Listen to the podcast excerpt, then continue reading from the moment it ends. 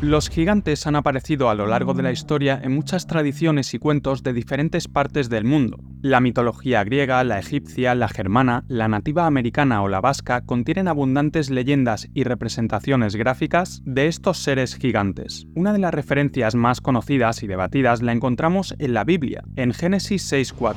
Había por aquellos días y también después gigantes en la tierra. Los hijos de Dios se unieron a las hijas de los hombres y ellas les dieron hijos. Estos son los héroes famosos de la antigüedad. Curiosamente, este versículo se repite en dos libros apócrifos, en el libro de Enoch, capítulo 7.2, y en el libro de los Jubileos, capítulo 5.1. Estos dos libros apócrifos fueron excluidos del canon bíblico oficial y explican con mayor detalle la historia de los gigantes, los cuales surgieron de la unión antinatural entre los ángeles caídos o vigilantes y las mujeres humanas. El término gigantes que aparece en estos versículos proviene de la palabra nefilim, que es la transliteración al español de una palabra hebrea que significa los caídos o los que hacen caer. Y es que según el libro de Enoch, los gigantes eran, en su mayoría, guerreros sangrientos que acabaron por devorar a los seres humanos, cuando estos ya no les podían abastecer con más alimentos. Esto, además de las enseñanzas prohibidas de los ángeles caídos o vigilantes, habría producido, según las escrituras, la caída del ser humano y del mundo en general, del gran diluvio universal. Por tanto, el nombre Nefilim o los caídos tiene más sentido en toda esta historia. Pero es que hay más versículos bíblicos que mencionan a estos gigantes Nefilim. Por ejemplo, Números 13:33, también vimos allí gigantes, los hijos de Anak, raza de los gigantes, y a su lado nosotros nos sentíamos como langostas, y esto les parecíamos nosotros a ellos. Deuteronomio 3:11, porque únicamente Oc, rey de Basán, había quedado del resto de los gigantes. Su cama, que todavía puede verse en Rabá de los amonitas, era de hierro y medía nueve codos de largo y cuatro de ancho, según según el codo de un hombre. 2 Samuel 21:19. En una nueva lucha con los filisteos, en Gob,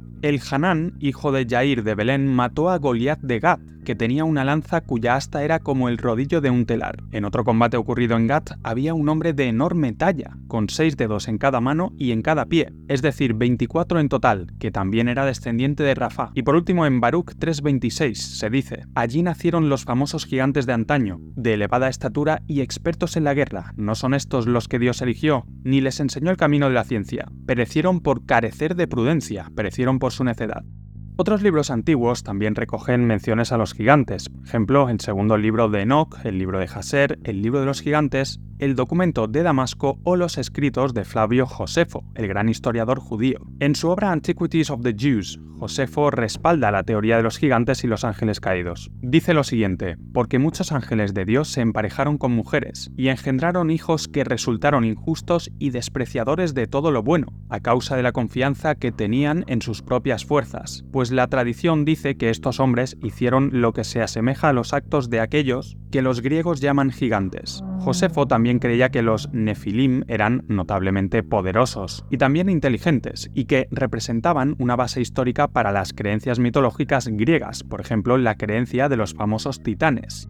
Hoy en día estos seres gigantes aparecen en películas, series y cuentos, y aunque la creencia popular es que se trata meramente de seres ficticios inventados en el pasado, hay cierta evidencia arqueológica reciente que no podemos ignorar, innumerables descubrimientos arqueológicos modernos de esqueletos gigantes en diferentes partes del mundo. Algunos han podido ser un fraude, es cierto, pero otros todavía no tienen una buena explicación oficial e incluso han sido olvidados o suprimidos. Ejemplos de descubrimientos en la época moderna de restos de supuestos gigantes son los siguientes. En 1888, cerca de Clearwater, Minnesota, se descubrieron los esqueletos de siete gigantes de casi 3 metros de altura con doble fila de dientes enterrados hace unos 200 años. Al respecto, el autor Brad Steiger dijo lo siguiente: Hay numerosas tumbas de gigantes, algunos de casi 3 metros de altura, y también de mujeres, algunas de ellas de más de 3 metros con cráneos enormes. Curiosamente, algunos tenían cuernos, otros dos filas de dientes y una serie de lo que hoy serían anomalías, eran seres enormes. Otro hallazgo reportado en antiguos periódicos hablaba de restos de gigantes extintos bajo láminas de pizarra. El arqueólogo y autor David H. Childress dijo al respecto lo siguiente. En torno a 1850 se excavaron varias tumbas en el medio oeste americano y en numerosas ocasiones se encontraron personas de casi 3 metros de altitud. En muchos casos tenían dos filas de dientes y también seis dedos en las manos y en los pies. En California, unos mineros encontraron un muro con jeroglíficos muy complicados. Creían que iban a encontrar oro detrás del muro, pero al derribarlo descubrieron una mujer gigante con un niño cubierto de pelo y de polvo. Los mismos restos femeninos momificados se han hallado también en Texas y en Dead Valley, así como en otras zonas de California. Lo único que queda hoy en día de estos misteriosos descubrimientos de huesos gigantes son antiguos recortes de periódico. En 1829, una noticia que apareció en el New York Times informó de un grupo de obreros que al estar excavando para construir un hotel en Chesterville, Ohio, desenterraron un esqueleto gigante humano. Luego, en 1833, unos soldados excavando en un rancho de California descubrieron un esqueleto gigante de 3,6 metros de altura, con doble fila de dientes y rodeado de enormes armas. En 1891, el The Angeles Times informaba de unos trabajadores que estaban excavando en Arizona y descubrieron un enorme sarcófago a 2,5 metros de profundidad que contenía el cuerpo momificado de un gigante de 3,6 metros de altura con 6 dedos en manos y pies. El New York Times, el 21 de junio de 1925, publicó en un artículo de prensa que unos mineros encontraron esqueletos humanos que medían de 3 a 3,6 metros de altura en las montañas de Chihuahua, México. Los mineros dijeron que encontraron un grupo de estos esqueletos intactos en una cueva. Los pies de estos gigantes medían desde 45 a 50 centímetros de longitud. En el artículo se dice lo siguiente, se cree que el descubrimiento podría ayudar a esclarecer un incierto origen de los indios de Chihuahua. Los esqueletos estaban en una posición sentada, con los brazos y los hombros hacia adelante, y se cree que fueron encajonados en esa cueva. El título del artículo del New York Times, que todavía se puede encontrar hoy en día en la web, dice lo siguiente, huesos gigantes en México, esqueletos de hombres de 10 a 12 pies de altura encontrados en una cueva.